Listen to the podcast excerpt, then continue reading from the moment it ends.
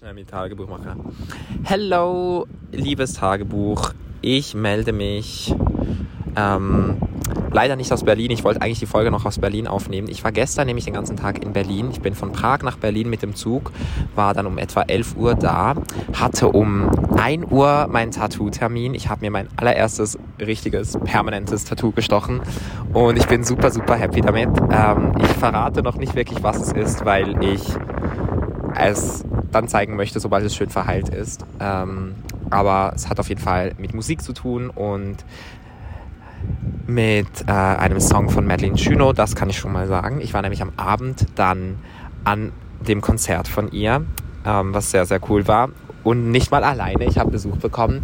Ähm, und zwar hat er mich besucht, weil ich ihm das damals bei diesem Okay, ich weiß nicht, wie aktiv ihr meine anderen Dinge verfolgt, aber falls ihr mitbekommen habt, habe ich ein Date für ihn organisiert und da habe ich ihm unter anderem auch Tickets für dieses Konzert geschenkt, weil er auch Fan von ihr ist.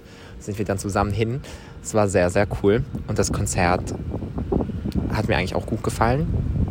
Ähm, dann hatten wir sogar noch ein kleines Meet and Greet mit ihr. Ich konnte ihr sogar das Tattoo zeigen und mit ihr quatschen. Das war auch sehr süß.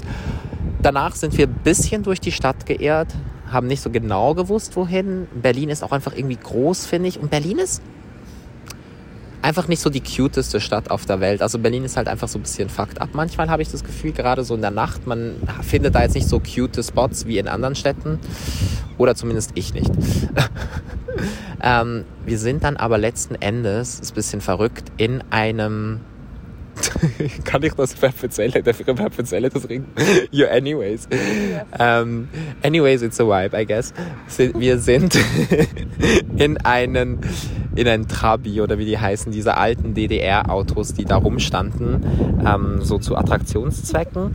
Ähm, haben wir so ein bisschen geguckt, ob die offen stehen. Und ähm, bei einem war tatsächlich der Kofferraum offen und da sind wir dann reingeklettert, saßen in diesem Auto, haben Loki eine Hotbox gemacht, also ich, ähm, haben Musik gehört, gequatscht, ähm, bis er dann irgendwann um 6 Uhr auf den Zug musste und mein Zug ist um 8 Uhr dann gefahren weiter. Und diese Folge nehme ich jetzt gerade auf aus Malmö, aber dazu dann in der morgigen Folge mehr.